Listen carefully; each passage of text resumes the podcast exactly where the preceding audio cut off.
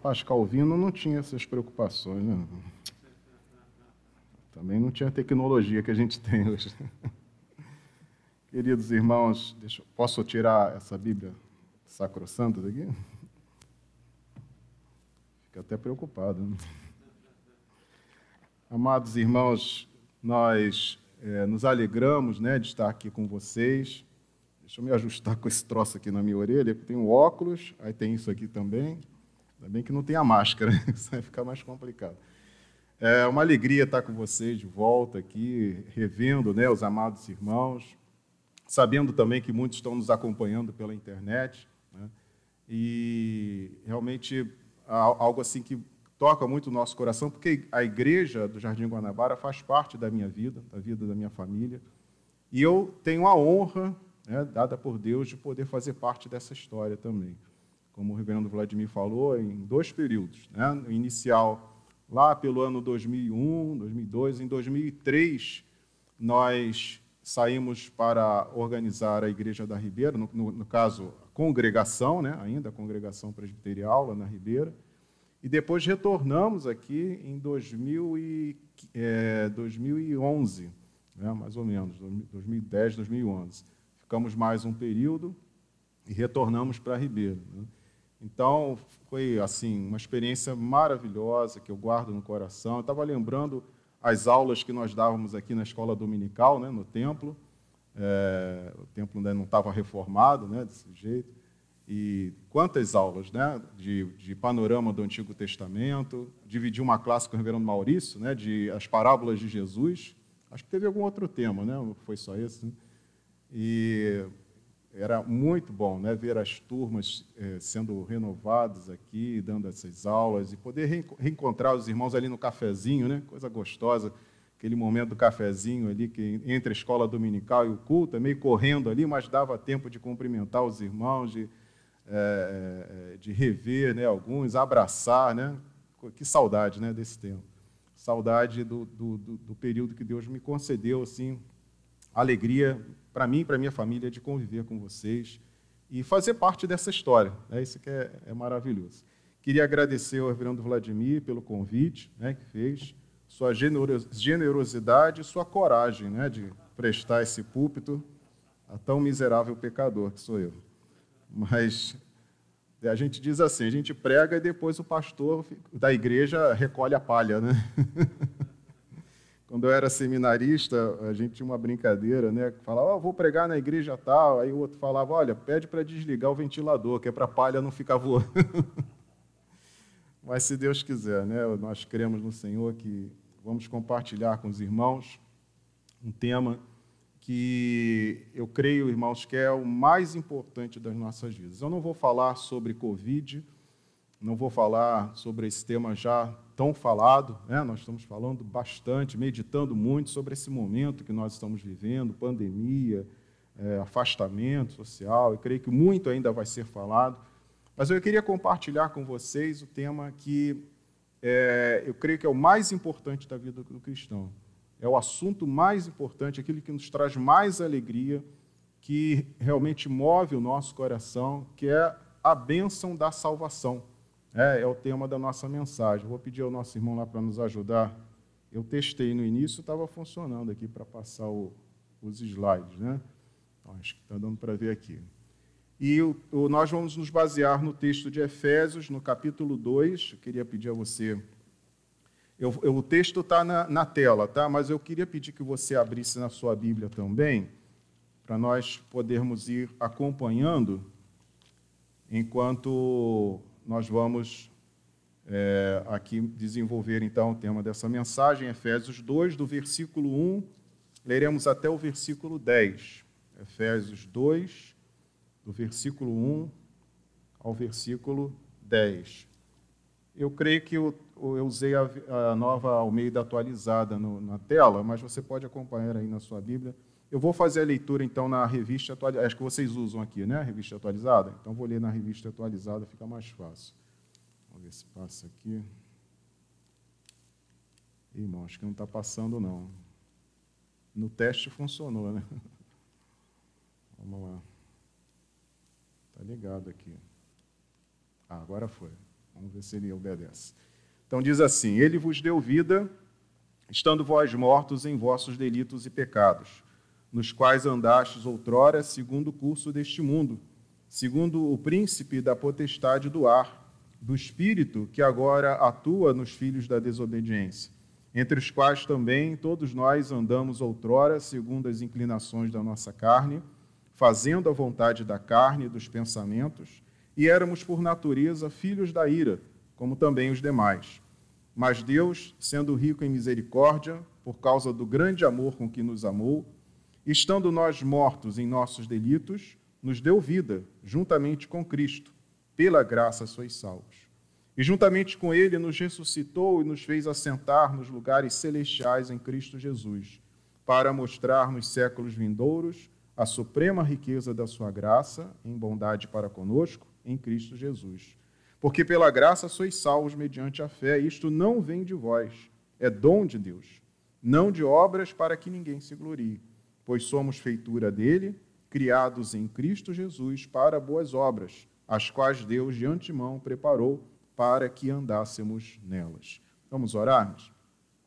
Graças te damos, ó Pai, por mais este dia, te agradecemos, ó Deus, pela, pelo privilégio de estarmos na tua casa, ó Pai pela, ó Deus, essa alegria que o Senhor renova em nosso coração de revermos os nossos irmãos, de saber que irmãos queridos nossos estão nos acompanhando nesse momento pela internet. Acima de tudo, ó Deus, nós te agradecemos porque a tua igreja continua realizando o ministério. A palavra diz que nem as portas do inferno iriam prevalecer contra a igreja. E nós sabemos, a Deus, que esse texto nos fala de uma investida da igreja contra as hostes malignas. Nós elaboramos e trabalhamos contra a vontade do diabo, Senhor, mas para estabelecer o teu reino. E mesmo, ó Deus, que venham as provações, que venham as tribulações, que venham as situações difíceis, Senhor, a igreja continua aberta, a igreja continua realizando a sua missão, pregar o evangelho de Cristo Jesus. E é o que estamos fazendo aqui, Senhor mesmo que o templo feche, mesmo que seja necessário, ó Pai, continuaremos realizando esta missão que tu nos deste, Senhor. Porque esta igreja, ó Deus, não depende de um lugar físico, não depende de um templo, Senhor, mas única e exclusivamente da tua graça, da tua misericórdia e da unção do teu Espírito Santo para pregar a tua palavra. E nesse momento, ó Deus, nós pedimos que o teu Espírito Santo venha falar conosco, que ele venha nos instruir, que ele venha a nos dar a direção conforme a tua vontade. Que saiamos da tua casa nessa manhã e também cada um na sua casa esteja convicto de que recebeu a direção da tua parte, que irá cumprir aquilo que o Senhor requer de nós. Para a honra e para a glória do teu santo nome, nós pedimos em nome de Jesus. Amém, sim, Deus. Amém. Irmãos, esse texto é, que nós lemos, eu creio, irmãos, é um dos mais importante da palavra de Deus. Não podemos dizer que seja o mais importante, porque eu creio que toda a palavra ela sempre nos ensina né, de uma forma maravilhosa. Porém, uh, Efésios 2, ele concentra aqui verdades que são imprescindíveis para a nossa vida. Nós temos aqui em Efésios 2, de modo especial, quando ele nos fala a respeito da salvação pela graça e não pelas obras, um tema que para nós, em particular protestantes, é de extrema é, é, é, importância.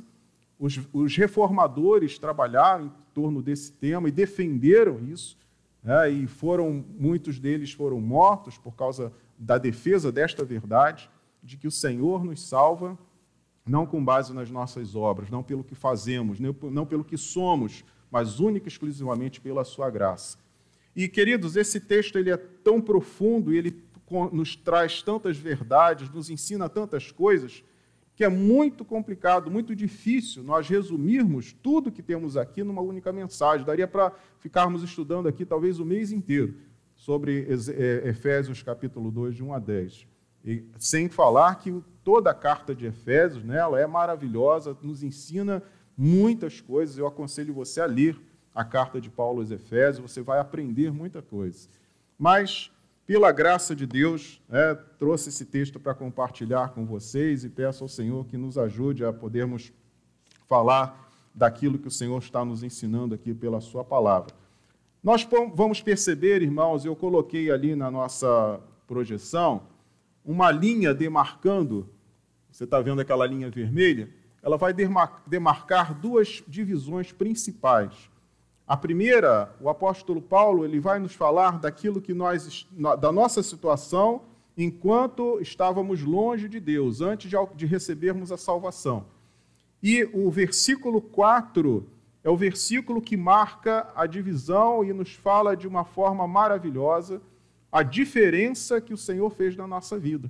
Porque ele, o versículo 4 diz: Mas Deus, sendo rico em misericórdia, por causa do grande amor com que nos amou, e aí Paulo retoma no versículo seguinte a nossa condição. Antes estávamos mortos, nós vamos falar disso daqui a pouquinho. Ele nos deu vida. E aí, daqui para frente, nós temos uma outra parte em que o apóstolo Paulo vai nos falar sobre as bênçãos da salvação e sobre aquilo que recebemos da parte de Deus. Existem outras divisões que nós vamos fazer aqui nesse texto, mas essas são as principais, né? essas duas são as principais. E nós vamos começar com a primeira parte, do versículo 1 ao versículo 3, onde o apóstolo Paulo diz: Estando vós mortos em vossos delitos e pecados, nos quais andastes outrora nós temos aqui uma declaração fundamental, quando Paulo diz que nós estávamos mortos. O apóstolo Paulo ele não está falando de morte física, não é da morte que nós passamos. O homem perdido, na verdade, ele não percebe as coisas espirituais e nem tem prazer em Deus. Então, Paulo está falando da morte espiritual e não da morte física. O apóstolo Paulo também, lá em 1 Coríntios, no capítulo 2, ele vai falar sobre o homem natural, para o homem natural, as coisas do Evangelho são loucura, porque elas se discernem espiritualmente. Então, você já deve ter ouvido alguma pessoa dizer assim: Olha, eu li a Bíblia, eu leio a Bíblia, mas não entendo nada. Ah, vocês são crentes, por que, que vocês crentes fazem as coisas desse jeito? Por que, que vocês vão na igreja? Por que, que você é obrigado a ir na igreja? Quantas vezes você já não ouviu isso, não é verdade? Quando você está saindo de casa para ir no culto, ah, você não vai na praia hoje, por que, que você não vai em outro lugar, tem que ir na igreja? Mas as pessoas não compreendem, não entendem, porque, conforme essa expressão de Paulo lá em Coríntios, ele diz: o homem natural, as coisas do evangelho são loucura, elas se discernem espiritualmente e ele não consegue captar essa realidade espiritual. Então, por quê? Porque o homem que está longe de Deus, o homem que não tem ainda essa religação com Deus, que, que foi afastado da sua fonte de vida, que é o Senhor, ele está morto espiritualmente falando. Um morto, você não consegue tirar dele reação. Ele não responde a, a, a, a estímulos. O morto, ele não percebe as coisas que estão ao seu redor. Então, espiritualmente, o homem sem Deus está morto porque ele não tem prazer nas coisas de Deus, ele não compreende a palavra de Deus, ele não, é, é, não entra na sua cabeça o que significa agradar a Deus e glorificar a Deus. E aí o apóstolo Paulo vai falar ainda nesse texto, dizendo que nós estávamos mortos nos nossos delitos e pecados. Então, os delitos e pecados são a causa né, da morte, as transgressões e o pecado. O ato e a causa. Ou seja, nós transgredimos porque temos uma natureza pecaminosa. É da natureza do pecador transgredir a lei de Deus, fazer o que é contrário à vontade de Deus. Essa é a nossa natureza. A palavra de Deus nos diz em Romanos 6:23, o salário do pecado é a morte. Então, aquele que está no pecado, que vive para o pecado, que está morto espiritualmente, ele também se encontrará com a sua morte física e permanecerá morto para Deus para a eternidade. É o que a palavra nos diz. Então, a verdade, o pecado e a transgressão, elas são reflexo disso aí, dessa, desse tipo de vida. E também Paulo ainda acrescenta mais ainda. Ele diz: por natureza é filho da ira, mas por obras é filho da desobediência. E como ele vai falar, nós éramos, né, entre os quais todos nós andamos segundo as inclinações da carne, fazendo a vontade da carne, éramos por natureza filhos da ira. O que significa essa palavra? Quando a palavra de Deus nos fala sobre a ira de Deus, não está falando da raiva de Deus. Nós muitas vezes associamos a palavra ira à raiva, a aquele descontrole. Quando você diz, a pessoa, tal pessoa está irada, significa que ela está descontrolada, ela está fora de si, ela está com muita raiva de alguém. Então vem aquela ira. Mas quando a palavra do Senhor usa a palavra ira de Deus, não significa que Deus está com raiva, mas fala da sua, é, é, do seu afastamento do pecado, da sua condenação do pecado, da sua repulsa ao pecado. Isso significa a ira de Deus. É simplesmente não, não negociar, não estar perto e não aceitar o pecado e, aqui, e as suas consequências. Por isso, Paulo diz que nós éramos filhos da ira. Estávamos debaixo da ira de Deus, afastados de Deus, debaixo da sua repulsa. Nós não, não tínhamos comunhão com Ele, estávamos longe dele.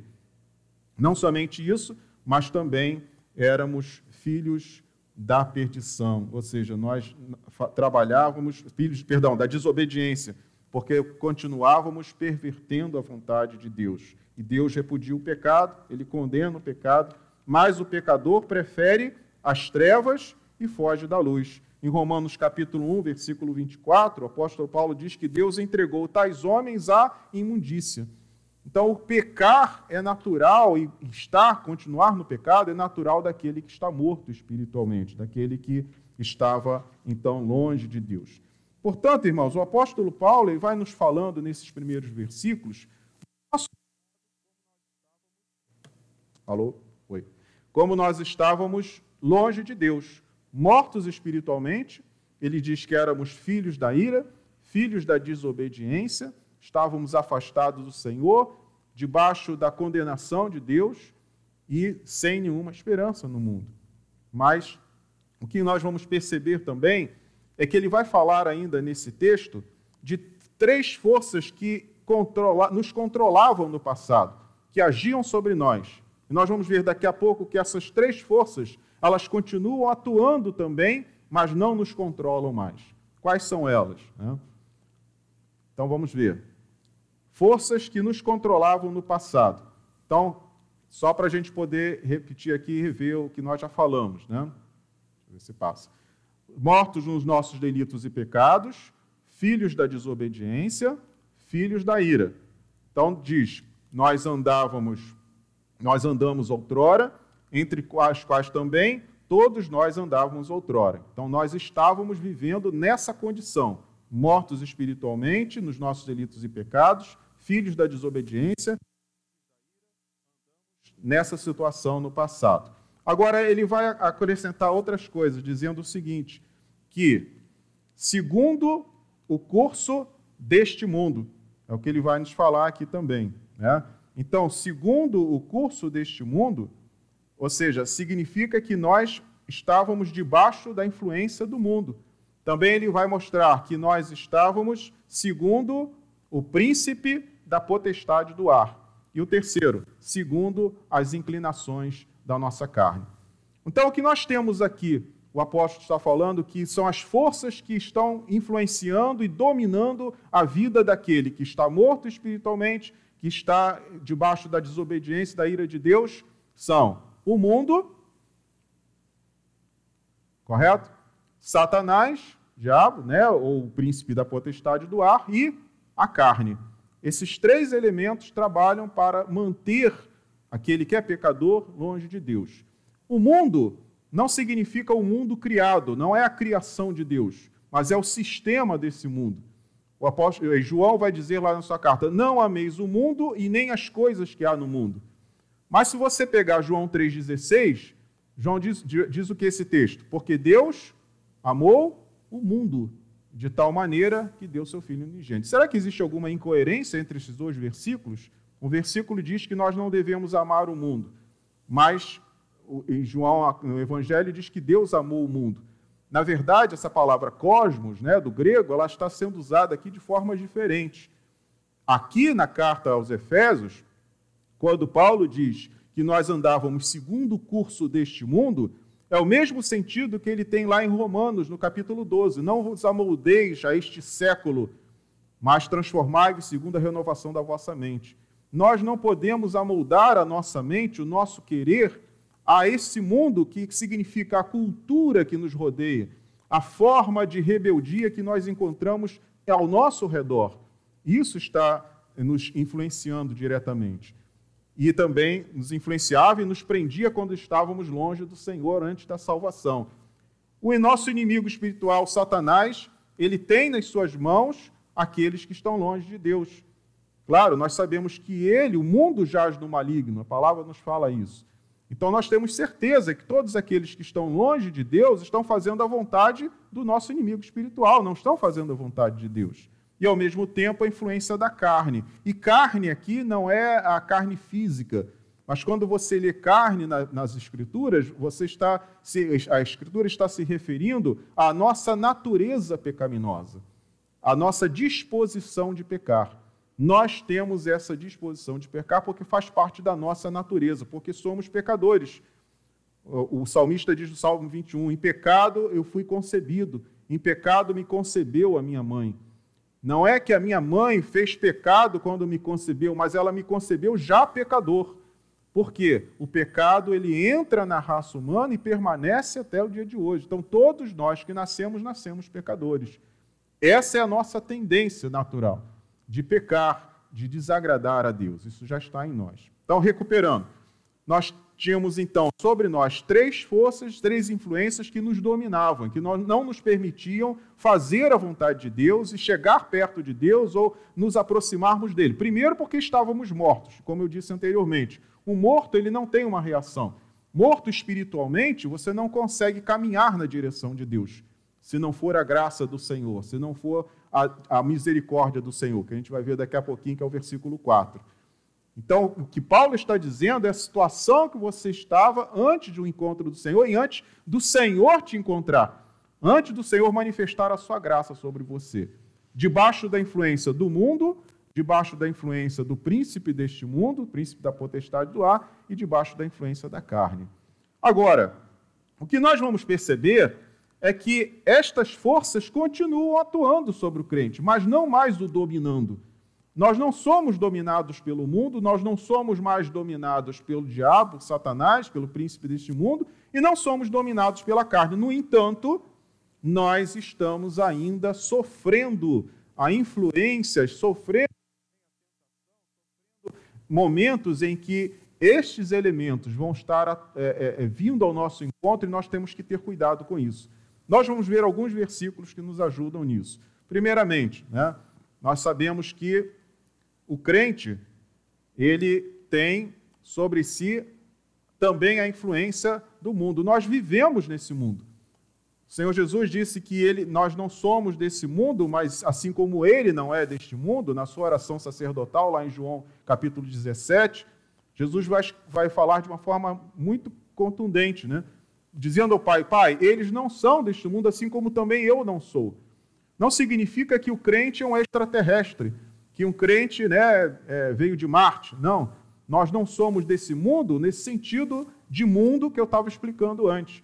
Nós não pertencemos a esse sistema. Nós não temos nada com essa cultura, cultura de injustiça, cultura de, de individualismo. Estamos vivendo no Acho que é melhor usar o outro, né? O sem fio. Vamos ver se. Está falhando aqui. Vamos tentar continuar aqui. Então, é, quando você fala desse mundo, dessa, dessa influência do mundo, nós estamos falando desse sistema que está ao nosso redor, dessa cultura, dessa influência de injustiça, de imoralidade, de coisas que nos levam a pensar de uma forma diferente daquela que a palavra de Deus nos mostra. Como eu estava dizendo, nós vivemos no contexto de pós-modernidade.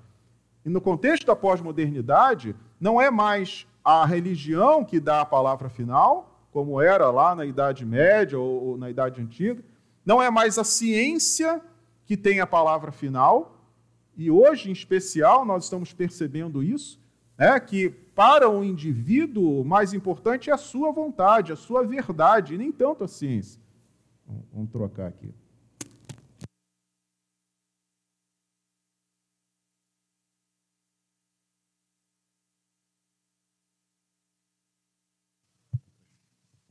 Alô? Pronto. Vamos lá. Então, é... recapitulando. Então, nós temos a influência do mundo sobre nós, como eu falei, que esta, esse sistema que está ao nosso redor, esta cultura, esta forma de ver as coisas que está na sociedade e nas pessoas que convivem conosco, está ao nosso redor. Eu estou dando o exemplo da questão da influência da pós-modernidade. Nós vivemos no tempo pós-moderno. O que, que significa isso? Quem tem a palavra final é o indivíduo. Não é mais a igreja, não é mais a religião, como foi lá no passado, que foi superado pela ciência. Nós temos, ao longo da história, essa evolução. A, a, a, humanidade deixou de crer em Deus para poder acreditar na ciência. Então, a ciência tinha a palavra final. E aí nós temos ali um momento onde tudo aquilo que é verdade, que é válido, é só o que a ciência pode comprovar. Isso durou durante muito tempo. Mas hoje, nem a religião, nem a Bíblia, e nem a, a, a igreja tem alguma validade, nem tampouco a ciência. Então, como eu disse, nós estamos vivendo hoje um exemplo claro disso. Muitas pessoas dizem, apesar de toda a afirmação da ciência, em relação aos cuidados que você tem que ter com relação à pandemia, com relação à, à, importância da vacinação, à importância da vacina, coisa que todos nós acreditávamos e sempre usamos, Hoje existem pessoas que contestam e dizem: não, não é bem assim. A ciência diz: olha, vá por esse caminho. E as pessoas dizem: não, eu não quero, eu não acho que deve ser assim. Eu, não, eu acho que a minha vontade tem que prevalecer.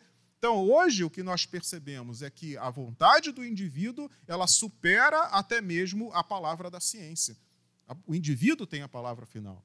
Eu estava vendo outro dia uma palestra muito interessante falando sobre os torcedores de futebol, só para você entender essa questão da prevalência da vontade do indivíduo. Hoje, qualquer torcedor, qualquer não, mas os torcedores de futebol mais exaltados, né, quando o time perde, o que, que acontece muitas vezes? Ele vai lá, invade o clube, ele vai lá, maltrata os jogadores, ele xinga, ele até pode bater nos jogadores do seu time. Ele é, ele é fanático por aquele time, mas o time não venceu. Então, o que está em primeiro lugar? Não é, na verdade, o time que ele tanto ama, não é a flâmula do, do, daquele time, mas é a sua vontade. Ele foi contrariado. Eu queria que meu time ganhasse. Então, para ele, não tem mais importância o time, o jogador, o diretor do time, nada disso. Ele vai, muitas vezes, se voltar contra né, o seu próprio time, os seus próprios jogadores daquele time, porque o time perdeu. Então, nós estamos vendo que nós vivemos hoje numa cultura individualista. O indivíduo é que tem a palavra final. Agora, será que essa cultura, este mundo, ele está sendo coerente com o que nós lemos na palavra de Deus? Claro que não. Porque a palavra nos diz que a última palavra é sempre do Senhor. Que Deus é que tem as nossas vidas nas suas mãos. Que nós nos submetemos à vontade de Deus. Que nós cremos na soberania divina nós cremos que Deus é um Deus da providência, um Deus que nos mostra, né, quando nós precisamos, Ele vem ao nosso encontro e nos ajuda e nos abençoa. A nossa vida está nas mãos dele. Então, todas essas verdades, toda essa fé que temos, tudo isso que cremos de coração, que está na palavra, é confrontado com o mundo que está ao nosso redor. Então, a palavra nos diz que nós lá em Romanos, no texto que eu já tinha citado, né? Romanos capítulo 12, versículo 2, não se amoldem ao padrão, ao padrão desse mundo. Essa é uma tradução da nova versão internacional. Não se amoldem ao padrão deste mundo, mas transformem-se pela renovação da sua mente, para que sejam capazes de experimentar e comprovar a boa, agradável e perfeita vontade de Deus. Então, o mundo ainda nos influencia, o mundo ainda é uma ameaça para nós, sim, mas nós estamos submetidos aos valores desse mundo, estamos seguindo e sendo é, é, é, escravizados aos valores desse mundo? Não, nós já fomos libertos disso. O mundo já não nos domina mais. No entanto, nós temos que tomar cuidado. A segunda influência que nós falamos, que é a influência do príncipe deste mundo, Satanás, nós sabemos né, que ele é como o leão que ruge, ele está ao nosso redor. Então nós somos constantemente assediados pelo nosso inimigo para pecarmos, para desobedecermos à vontade de Deus.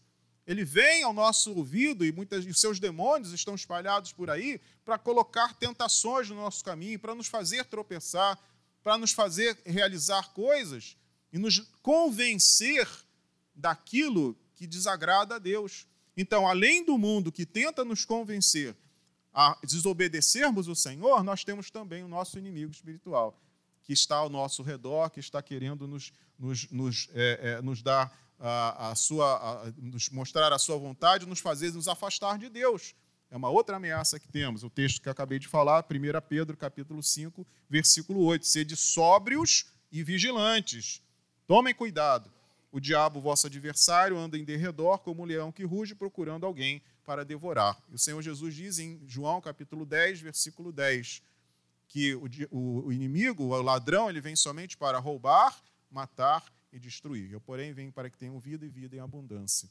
Então, se nós já sabemos que o inimigo, né, o ladrão, ele vem roubar, matar e destruir, não podemos dar ouvido àquilo que ele tem para nos dizer.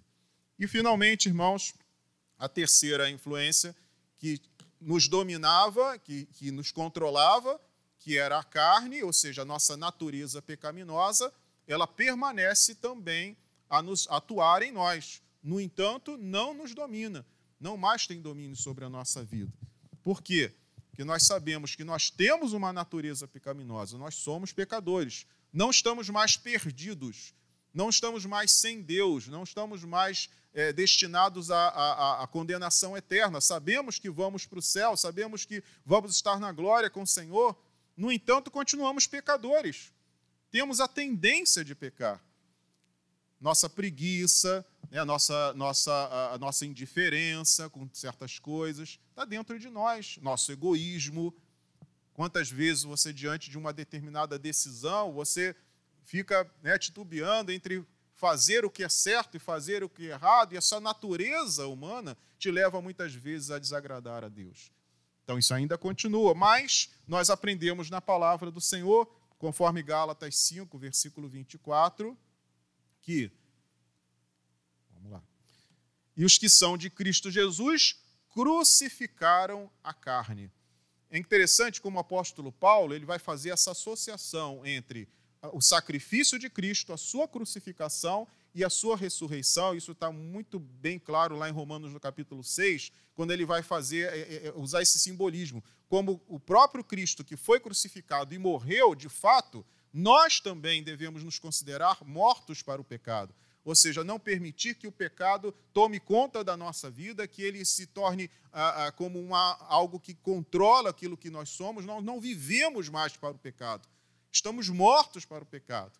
No entanto, ressuscitamos com Cristo. Assim como Jesus ressuscitou, nós ressuscitamos para uma nova vida, a vida com Deus. Somos novas criaturas. Então, é, é, é muito, muito bonito, isso muito interessante, uh, essa associação que o apóstolo Paulo faz entre morte de Cristo e a nossa morte para o pecado. E aqui ele usa a crucificação. Jesus foi crucificado e nós, que somos de Cristo Jesus, crucificamos a carne, crucificamos a nossa natureza pecaminosa, com as suas paixões e concupiscências. Então, irmãos, nós estamos percebendo que a palavra fala claramente destas ameaças que ainda estão ao nosso redor. O mundo, com os seus valores, a sua cultura, com tudo aquilo que vai contra a vontade de Deus, a palavra de Deus.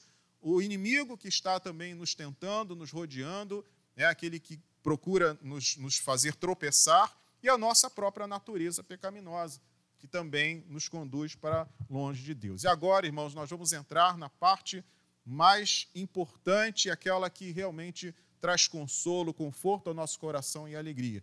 E que está resumido numa só frase, que é mais Deus. Essa adversativa, né? Que começa o versículo 4 dizendo: mais Deus. Ah, irmãos, que coisa maravilhosa. Quando você percebe, depois de tudo aquilo que o apóstolo Paulo falou, de morte, de escravidão, filhos da ira, nós éramos filhos da desobediência, nós estávamos longe de Deus, estávamos já influenciados pelo mundo, pela carne, pelo diabo, mas Deus. E aqui você vê toda a diferença. E aí ele continua dizendo, né? Mas Deus, sendo rico em misericórdia, e também por causa do seu grande amor.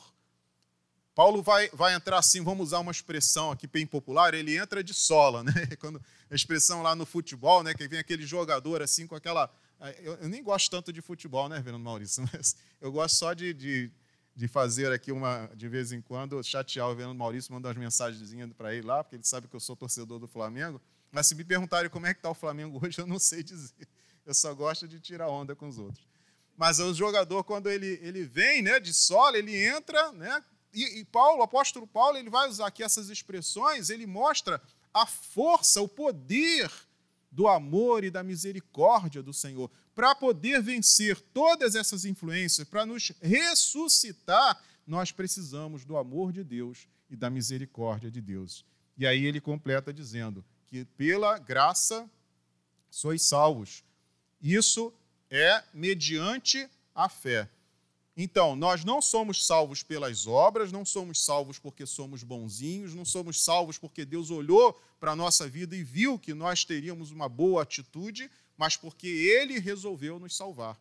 Porque Ele foi gracioso, e todo mundo sabe, graça é favor imerecido. Não merecemos, mas Deus foi gracioso.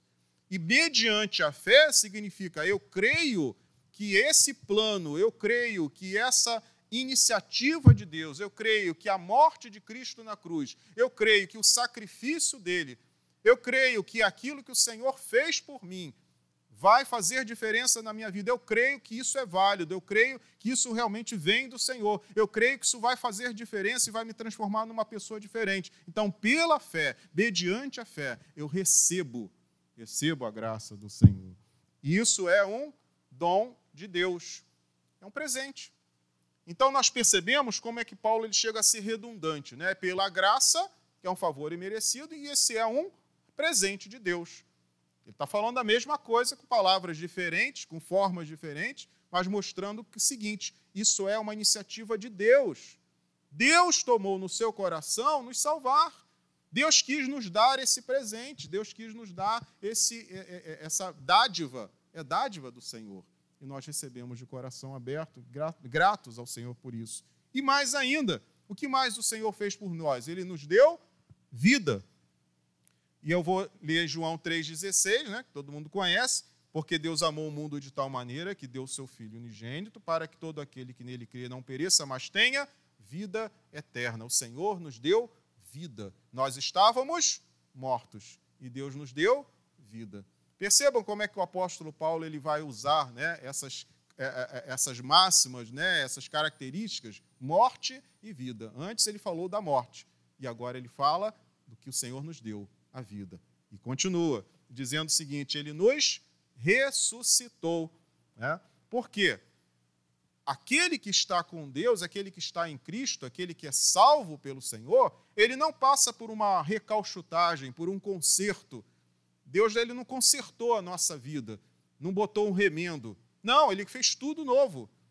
Por isso nós ressuscitamos. Morremos para o pecado, morremos para tudo aquilo que estava no passado, que nos prendia, e agora temos uma nova vida. Nascemos de novo. E aí você vai lá em João, no capítulo 3 mesmo, esse versículo 16, é, é, é, Jesus Cristo está falando com Nicodemos. E a primeira coisa que ele diz para Nicodemos, importa nascer de novo. Aí Nicodemos fica pensando, que negócio é esse de nascer de novo? O homem entra de volta na barriga da sua mãe, e essa semana eu estava estudando, é, meditando sobre o encontro de Jesus com a mulher samaritana, é, e a gente vai perceber como é que as pessoas que, como eu falei no início, né, o homem natural ele não entende as coisas espirituais. E quando Jesus fala do novo nascimento, Nicodemos ele entende outra coisa, completamente diferente. Ele materializa isso, ele traz isso para uma forma material, uma forma racional. E tenta entender. A mesma coisa a mulher samaritana, quando Jesus fala da água viva, que ela nunca mais vai ter sede, ele diz: opa, então eu quero essa água, eu não preciso voltar no, no, no, no poço para poder pegar a água, né, eu nunca mais vou ter sede. Então ela, ela vai racionalizar isso aí. Jesus não está falando dessa água natural, H2O, ele estava falando da água da vida, a água que satisfaz a nossa existência, aquilo que nos satisfaz profundamente. Coisa maravilhosa, né? Nós começarmos a entender as verdades da palavra de Deus e como elas se aplicam de uma forma tão simples. Nascer de novo é isso. É você começar do zero. É, é, é, é aquilo é que é o novo nascimento. Então, ele nos ressuscitou, porque se fomos unidos com ele na semelhança da sua morte, semelhantemente, também seremos também na semelhança da sua ressurreição. Assim também vocês considerem-se mortos para o pecado, mas vivos para Deus. É o texto de Romanos 6 que eu tinha falado com vocês antes. Nós fomos crucificados, morremos com Cristo, mas ressuscitamos com Ele para uma novidade de vida. E, finalmente, também o apóstolo Paulo nos fala aqui em Efésios que ele nos fez assentar nos lugares celestiais. Opa, agora foi.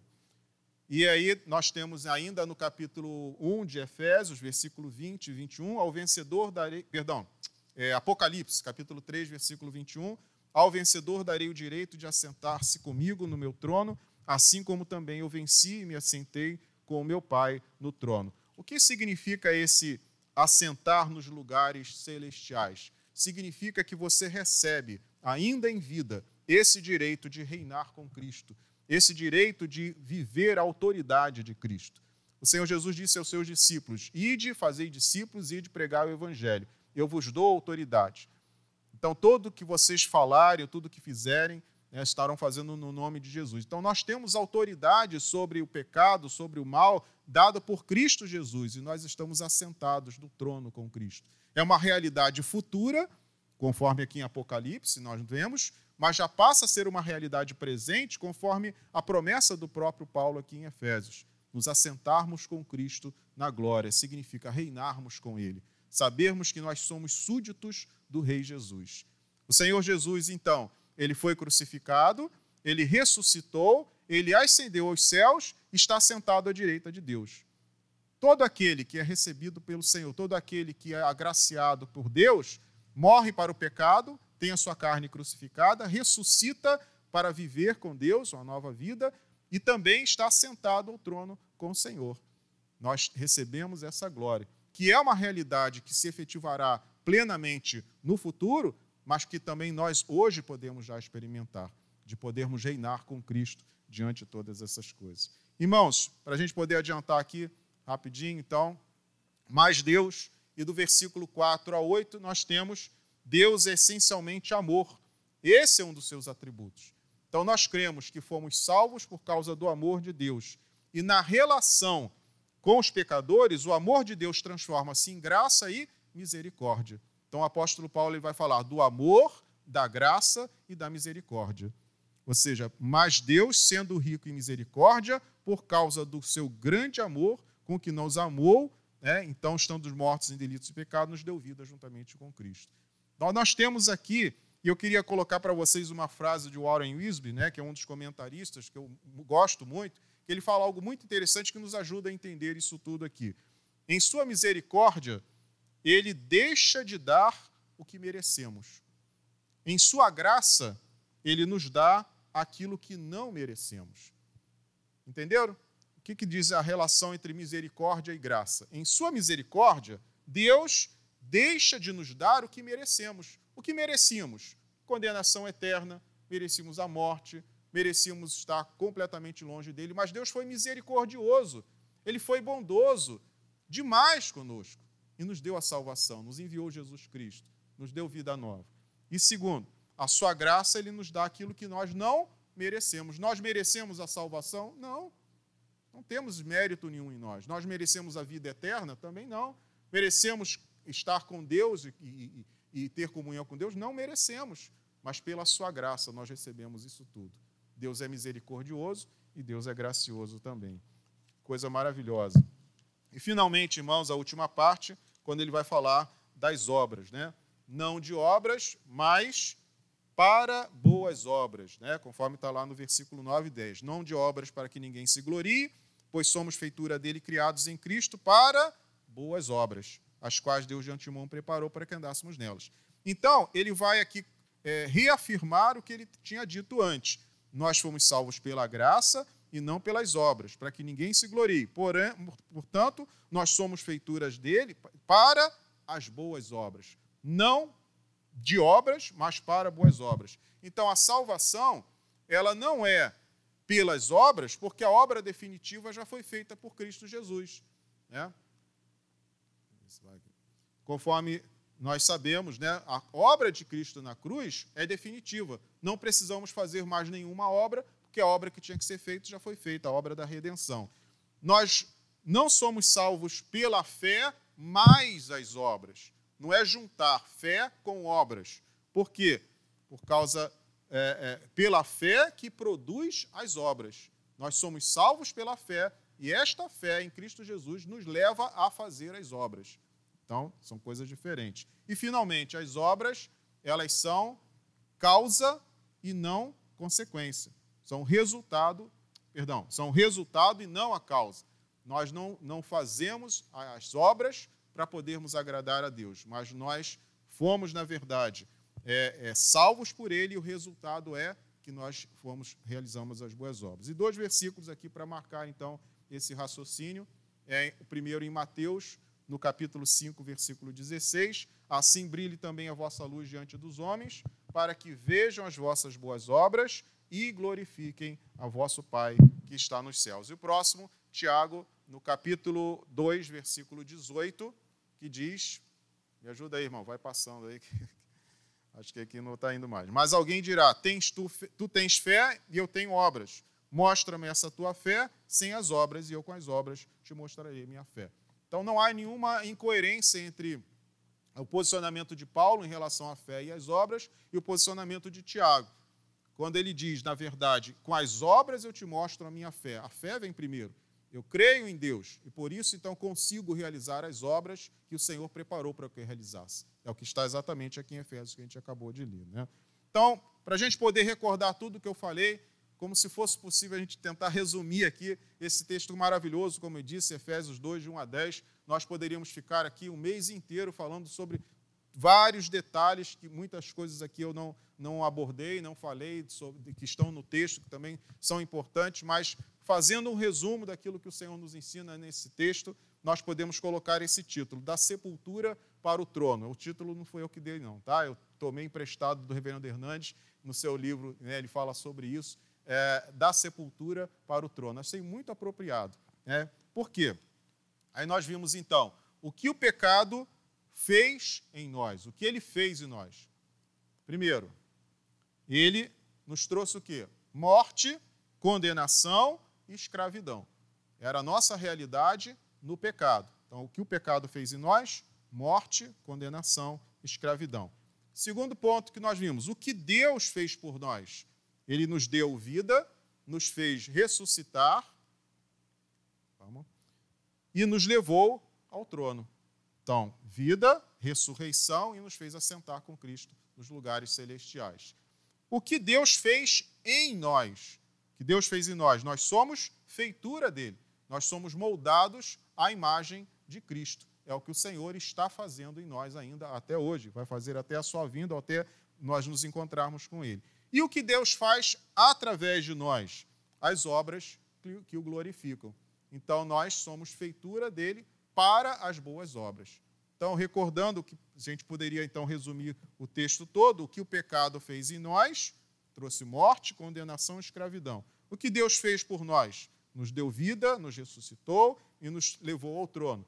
E também, o que Deus fez em nós? Né? Ele nos, nós somos feitura dele, somos moldados à, à imagem de Cristo e também, através desta ação poderosa de Deus por meio do Espírito Santo, nós podemos então enfrentar o mundo, enfrentar a carne, enfrentar também o nosso inimigo espiritual. E o que Deus faz através de nós?